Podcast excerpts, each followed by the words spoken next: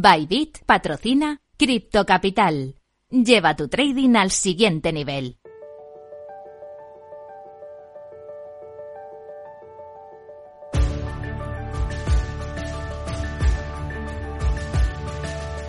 Cripto Capital con Sergio Fernández.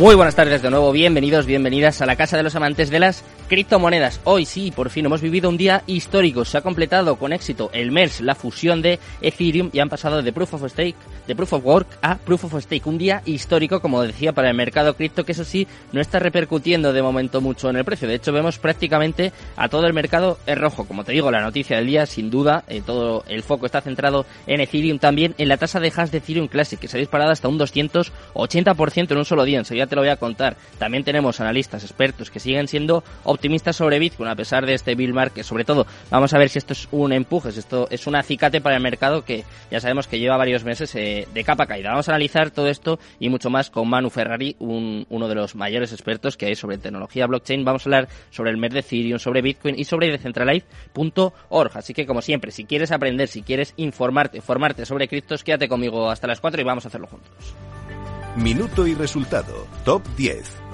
Antes de nada, vamos a ver cómo está el mercado cripto en estos momentos, comenzando por Bitcoin. Está cayendo en las últimas 24 horas un 1,13% hasta los 20.054 dólares, muy cerca de perder esta barrera de los 20.000 tan importante y que tanto ha costado. En segundo lugar, Ethereum también está cayendo, da igual lo que, lo que haya sucedido, da igual que haya salido bien, que ha hecho historia en el día de hoy con su fusión, ya que se deja un 1,04% en las últimas 24 horas hasta los 1.583 dólares. Ya empezamos con las stablecoins, con Tether que se deja un 0,01% y está clavada en el dólar. En cuarto lugar, Coin totalmente plana, 0,00% y también clavada en el dólar. En quinto lugar vemos a Binance, también en negativo, se deja un 1,24% hasta los 275,62 dólares. En sexto lugar, Binance USD, su stablecoin, en positivo, subiendo un 0,09% y también clavada en el dólar. Séptimo lugar para Ripple, que se deja un 1,07% hasta los 0,33 centavos. Octavo lugar para Cardano, también en negativo, por muy poquito, se deja un 0,55% hasta los 0,47 centavos. En noveno lugar vemos a Solana en positivo, subiendo un 0,74%,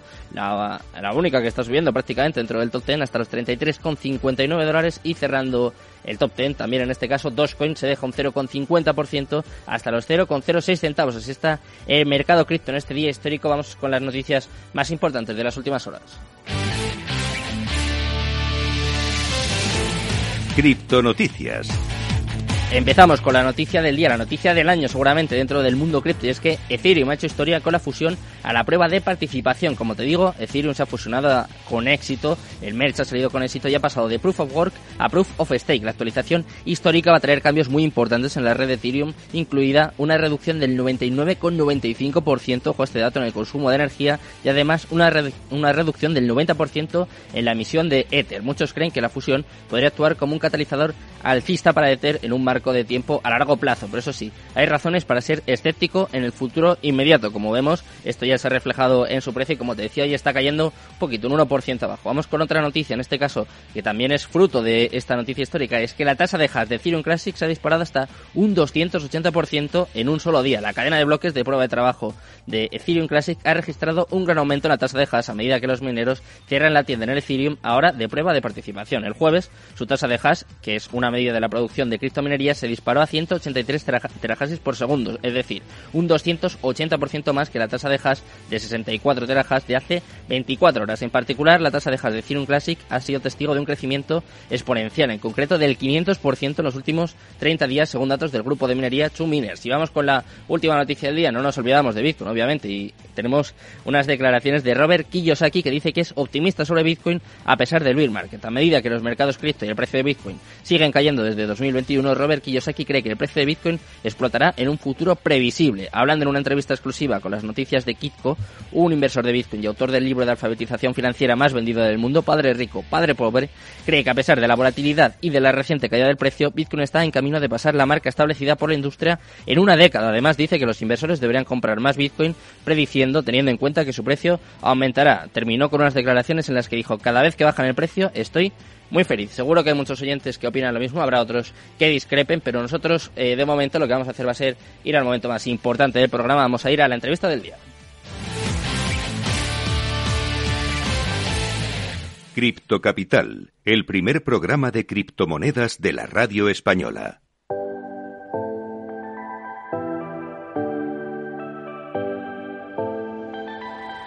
La entrevista del día. Pues vamos ya con el momento cumbre del programa, vamos con la entrevista del día en un día histórico para el mercado cripto y vamos a intentar analizarlo con Manu Ferrari, es experto sobre todo en Bitcoin, también en tecnología blockchain, en el mundo cripto, vamos a hablar también luego de una de sus iniciativas, pero de momento vamos a analizar toda la actualidad con él. ¿Qué tal Manu? Muy buenas tardes, encantado. ¿Cómo andas, Sergio? Muy bien. Acá. Muy bien, día, muy bien. Un día Aquí glorioso estamos. en Buenos Aires. ¿Sí? Aquí en Madrid hace, hace calor también, ¿eh? No te creas. Parece que llega el otoño, que va, pero nada, nada. Yo, yo es que soy muy caluroso también, entonces... Acá es un día hay. crocante, como, como dicen algunos, ¿viste? Está, hay sol, está seco, eh, bueno, todavía no llega la primavera, pero estamos a días, Mm. así que nada, eh, un día glorioso. Ya glorioso, eh, como dices tú, también para el mercado cripto, ¿no? Se ha hecho esperar este merge, esta fusión de, de Ethereum que puede ser clave a largo plazo, según opinan algunos, para el mercado cripto, sobre todo en este caso para la segunda por capitalización de mercado. Es súper importante Ethereum y no sé qué piensas primero de esta fusión, si ha salido bien o no, y sobre todo qué puede suponer para Ethereum y para el mercado cripto en, en general. Bueno, lo, lo que se ve es que, que funcionó bien, lo cual es, es un, un logro inmenso para todo el equipo, entiendo, es un equipo técnico inmenso que estuvo trabajando durante años para que es- esto suceda. Y aparentemente, eh, después si vamos, no sé, a, a precio, por ejemplo, eh, se ve que el mercado descontó que iba a salir bien y por eso no, no hubo ningún, o sea, descon- descontó de- desde el punto de vista de precio, que, que si salía bien no iba a pasar nada. Eh, si hubiera salido mal, obviamente, seguramente los precios estarían en otros lados, no sé en dónde, me imagino que otros completamente distintos. Hmm. Eh, pero bueno, había algunos que especulaban que, que iba a haber un dump, había otros que especulaban que iba a haber un- una suba, eh, un rally, Hmm. y, y bueno, parece que ninguna de esas dos cosas sucedió. De hecho, eh, estaba más temprano leyendo eh, un poco Bitcoin Crypto Twitter y, y- y la sorpresa era esa, por un lado. Eh, y después, bueno, desde el punto de vista tecnológico, entiendo que este es un, un primer paso de varios pasos para, para varios cambios que, que, que tiene previsto hacer Ethereum para poder solucionar eh, el, el problema de, de fondo que tiene, Hmm. que, que es la escalabilidad, ¿no? O sea, con esto solucionan un tema de, de- de, bueno, ca- cambio de mecanismo de consenso, van a, a, a proof of stake, pero las transacciones, hasta donde tengo entendido, cuestan exactamente lo mismo Hmm. y el limitante de cantidad de, de TPS de transacciones por segundo sigue exactamente igual. Ahora vienen discusiones de sharding o, o- u otro método de, escalabilidad que, están viendo, que pueden ser a través de Layer 2, eh, que yo creo que va mucho por ahí, por ahora, y después viene, vienen, están estos eh, eh, Zero Knowledge Proof, o sea, hay, hay un montón de cosas que a mí igual, tú sabes que no soy un técnico, o sea, yo soy más una persona que viene del mundo de los negocios, que trabajé toda mi vida en tecnología, pero no, no soy un, experto tecnológico, pero entiendo que hay muchas alternativas para, para buscar escalabilidad. Eh, creo que la mayor novedad es que ahora tenemos, eh, o sea, Ethereum es POS, o sea, y eso tiene eh, sus ventajas para algunos y sus desventajas eh, para otros, y bueno, cada uno tiene, tiene su, su mirada y su, su visión. Eh, de todo esto que estás comentando, Manu, se puede deducir que eh, la fusión ha salido bien, eh, ¿vale? O sea, como que todos, todos nos alegramos por ello, pero claro, eh, no soluciona los problemas de fondo de su red, ¿no? Por ejemplo, tú hablabas de, en este caso, de las tasas, ¿no? De, de lo que te quitan en cada transacción, que pues eso de momento no se va a solucionar. También se habla mucho de, del consumo de energía, que parece que se va a reducir en un 99%, 99,95%, pero claro, no son soluciones que vayan a tener lugar ya, hoy. O sea, es como una actualización o como un proceso que cuando se concluya está bien. Ya, tiene, tiene lugar ahora. O sea, ya se reduce. Eh, eso eso, eso sí, entiendo que, que, se reduce. Lo que, lo que no cambia es el, el, costo. Hmm. Eh, porque las transacciones entiendo que siguen costando lo mismo. La verdad que no me fijé el, gas price de Ethereum en, estos, en estas últimas horas. Hmm. Pero, a ver, hablo ahí de haber leído a, a Vitalik. O sea, hmm. donde él mismo decía que, que esto no resuelve, que eso vienen otros cambios. Ahora no tengo los nombres de vuelta. Tampoco soy tú sabes, no soy un experto de Ethereum, eh, pero, pero entiendo que los costos de, ejecutar transacciones eh, no, cambian en el corto. Mm, eh, que eso viene, viene por otro lado. Pero, pero bueno, habrá que ir viendo. Ahora voy a entrar a, Gas Price de Ethereum, al Gas Station para ver cómo está. hablabas, de, hablabas del fundador de Ethereum, de Vitalik Buterin que ha dicho, obviamente, claro, está entusiasmado, ha dado las gracias a, todos los que han participado en este proceso y ha dicho que va a reducir el consumo de electricidad mundial un 0,2%, ¿eh? Un dato a tener en cuenta, desde luego necesario también. Sí, sí, sí. Eh, sí, yo no, digo, para mí el, el, el POS y el POU, o sea, el tema del consumo energético, eh, hay que ver primero cuáles son las fuentes y, segundo es qué lo, cuál es la utilidad o sea, que tiene. O sea, yo no estoy en contra de que del consumo energético en Bitcoin porque me parece que si está ese consumo energético es porque hay gente que le da utilidad a eso. Es como decir, bueno, prohibamos el uso de, las, de los secadores de pelo eh, porque consumen mucha energía. Y la verdad que evidentemente el mercado define que está bien usar secadora de pelo. Y el mercado define que está bien usar heladeras y el mercado define que está bien usar distintos tipos de, instrumentos y prefiero que eso lo decida el mercado, la gente en libertad. Eh, con lo cual a mí no me parece está bueno prohibir una tecnología. O sea, me parece la tecnología de POU está siendo usada y está ese consumo porque la humanidad le da valor a esa tecnología que es una tecnología que habilita, para mí la parte más importante que habilita Bitcoin es separar eh, eh, la emisión monetaria, el control del dinero por parte del Estado de, y darle ese poder de vuelta a los individuos. Hmm. Eh, si eso se puede hacer con, con, otra tecnología, genial. Inicialmente, cuando se crea Ethereum, es una máquina supercomputadora de, de ejecución de, operaciones eh, en blockchain, etcétera, eh, pero no surge para buscar hacer dinero eh, no censurable por los estados, etcétera. O sea, buscan objetivos completamente distintos. Entonces, nada, yo creo que, que ese punto de vista no, no, me parece bien prohibir el, el consumo energético de algo. Hmm. Me, parece que eso mejor que lo defina la, la humanidad. Estoy leyendo por aquí algunas críticas, Manu, a, esta fusión, a este evento que desde luego es histórico, pero hay algunos maximalistas de Bitcoin, hay gente, bueno, pues que es muy pro Bitcoin, que argumentan que esta fusión puede llevar a que Ethereum sea aún más centralizada. O sea, que se va a separar o se va a alejar aún más de, lo que es Bitcoin eh, por el hecho de pasar a, Proof of Stake, a prueba de participación. No sé qué, qué opinas tú de, de este aspecto. Si crees que puede ser así o, ¿O qué puede suponer? Bueno, hay, hay, hay, hay miradas encontradas de esto, ¿no? Yo que lo que, eh, por un lado están quienes dicen que, que, que, dicen esto, porque obviamente vos para poder ahora eh, votar eh, tenés que tener un stake, pero ese stake eh, tiene que estar, termina estando muy centralizado en, en o sea, los que, para ser validador, eso como es difícil a veces tener los, los 32 de Ethereum y correrlo vos en tu casa, eh, la mayor parte de la gente no termina haciéndolo en su nodo y, corriendo él el validador, que es el método para poder efectivamente después eh, eh, ser validador, sino que lo termina delegando en un tercero y eso está muy concentrado en tres, cuatro exchanges, que, es Coinbase, Kraken eh, y, dos o tres más, y después hay, otra aplicación que, permite concentrar validadores.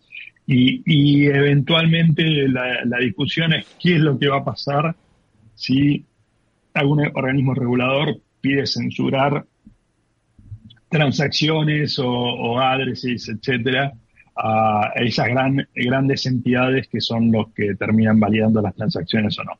Eh, y eso la verdad que está por verse, o sea, hay muchos que dicen, bueno, o sea, desde, el CEO de Coinbase dijo, bueno, si un regulador nos pide eso, nosotros eh, vamos a dejar de ser validadores eh, después salió desde, entiendo, el founder de, Ethereum y otra persona diciendo, bueno, si, si esas cosas pasan, eh, vamos a hacer slashing, o sea, lo, correcto sería hacer slashing y destruir esos Ethereum.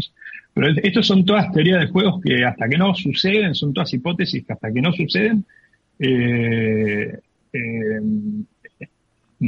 es difícil evaluarlo, ¿no? O sea, y por otro lado en Bitcoin, eh, ese, ese, ese ataque, digamos, que, que, se podría dar por el lado de, de, los mineros, que es siempre lo, que se decía, eh, bueno, ese ataque sucedió, sucedió el año pasado con China, que de un día para otro dijo, bueno, prohibimos la minería de Bitcoin. Lo que pasó es que bajó el hash rate, hubo un ajuste de dificultad, y los mineros se fueron de China.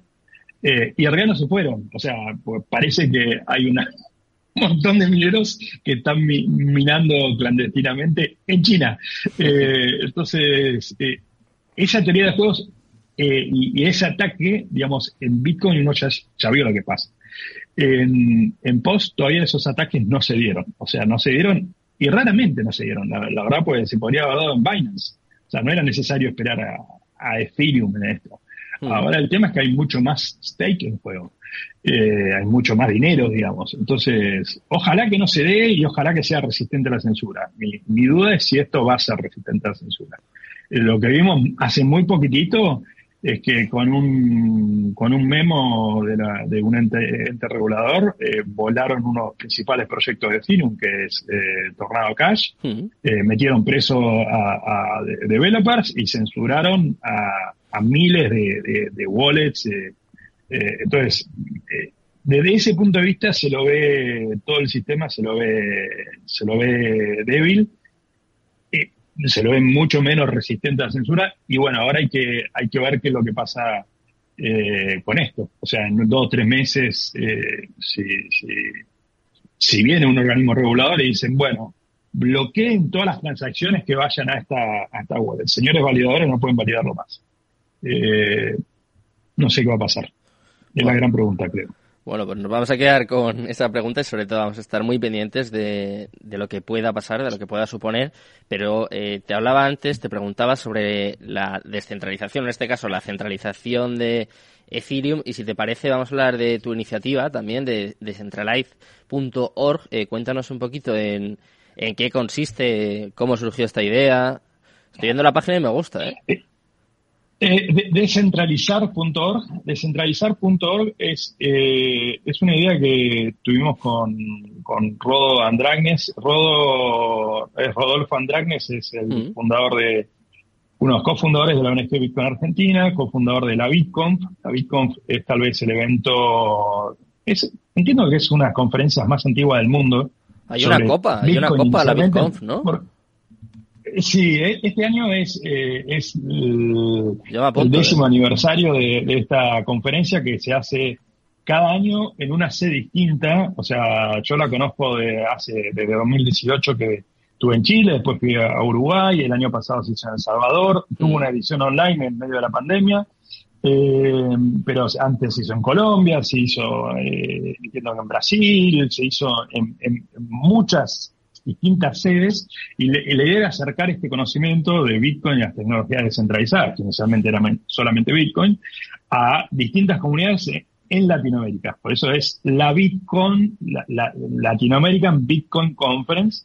Eh, y en El Salvador, de hecho, no, no fue en El Salvador, fue antes. Cuando termina la Bitcoin en Uruguay, eh, le digo a Rodo, mira, me parece que esta conferencia está buenísima, pero eh, me parece que Argentina, con la cantidad de gente que necesita conocer esta tecnología, eh, estaría buenísimo, se merece tener una conferencia de esta categoría todos los años. Y de ahí surge la idea que de la ONG, Bitcoin Argentina es una también una ONG es más antigua, que tiene principal foco en divulgar el conocimiento de estas tecnologías, hacer una conferencia anual. Eh, y, la idea era hacerla, bueno, presencial, estilo como se hace la BitConf todos los años, que también tiene streaming, etcétera. Hmm. Pero bueno, vino la pandemia, las primeras dos ediciones se hicieron online, una convocatoria espectacular, más de, más de 10.000 personas en cada, cada edición lo, vieron online. Y este año, lo, este año viene la BitConf Argentina, o sea, después de 10 años, vuelve a Argentina, o sea, inició acá, dio vuelta por toda Latinoamérica vuelve a festejar otro, otro, otra, y dijimos, bueno, eso se hace en Buenos Aires, hagamos descentralizar en el interior de Argentina. A ver, vayamos a, pueblos donde usualmente estas cosas no se hacen. Y la recepción fue espectacular, además hacerlo con universidades, lo estamos haciendo con en Bahía Blanca, que es al sur de, de, la capital de, Argentina, al sur de, el sur de la provincia de Buenos Aires, estaba haciendo en Pinamar, que Pinamar es este sábado, eh, que es en la costa de la provincia de Buenos Aires también, es, como si dijera Valencia en España, es una ciudad chica costera de, turistas, eh, pero muy cerca de otra ciudad muy importante turística de Argentina, de Mar del Plata. Eh, y después en el norte lo hacemos en, en otra ciudad que se llama Corrientes. Y el objetivo es, en un día, la gente que no sabe nada de estas tecnologías que ayudan a la descentralización de, del dinero y de las finanzas en general, eh, que puedan ir desde el, nada hasta, eh, vemos, temas bien avanzados como finanzas descentralizadas. O sea, desde entender qué es el dinero, que lo, lo que primero uno tiene que entender o se quiere acercar a Bitcoin o a estas tecnologías, a después, bueno, entender qué es Bitcoin, aprender, porque hay talleres sobre qué se usa, cómo, cómo bajarte tu primera billetera y cómo poder recibir unos, primeros satoshis, hasta después hacer eh, qué son las finanzas descentralizadas y cómo se pueden hacer finanzas descentralizadas. Así que es un día súper intensivo y terminamos con, con una mitad y actividades. Y, y, nada, y la idea es esto, llevarlo a distintas ciudades de Argentina y ojalá, nada, yo vi que en España, por ejemplo, se hacen también este tipo de conferencias. Participé en una hace poco en Mallorca, que fue espectacular, pero la idea esta puntualmente es a, gente newbie, ¿no? A gente que no conoce nada. Y para la gente que no está en Argentina, la última de las charlas, eh, que es la de Corrientes, que es el 30 de septiembre, eh, también va a tener streaming como otros años, es en español Así que es todo un día que va a haber streaming y después eso queda todo grabado. Así que si no entienden estos temas, si están escuchando por primera vez, si quieren hacer double click, son los mayores exponentes, especialistas sobre esto en Argentina, que es uno de los países que, está ahí liderando, digamos, el, desarrollo de estas tecnologías, sí. Eh, que está abierto de forma gratuita a todos. Perfecto, Manu, pues eh, nos lo apuntamos, nos apuntamos además también nosotros a ese evento y enhorabuena eh, por, por todas estas iniciativas y muchas gracias por estar aquí esta tarde con nosotros, un placer. Muchísimas gracias, Sergio. Hasta luego. dejamos ya con Mercado Abierto, con Rocío Arbiza y todo su equipo. Muchas gracias a Juan de por estar aquí al otro lado y mañana volvemos con más. Eso sí, Cripto Capital tu demon.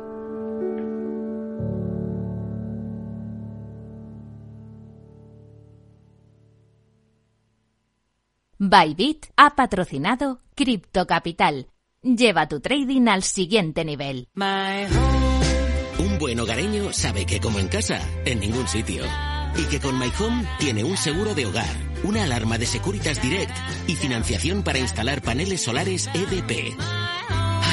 Hogar, dulce hogar. Infórmate en caixabank.es. CaixaBank. Capital Radio Madrid, 103.2. Nueva frecuencia, nuevo sonido.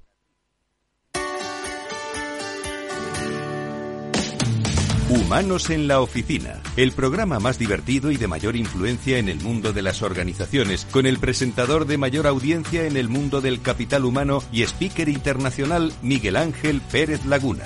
Todos los viernes a la una de la tarde en Capital Radio.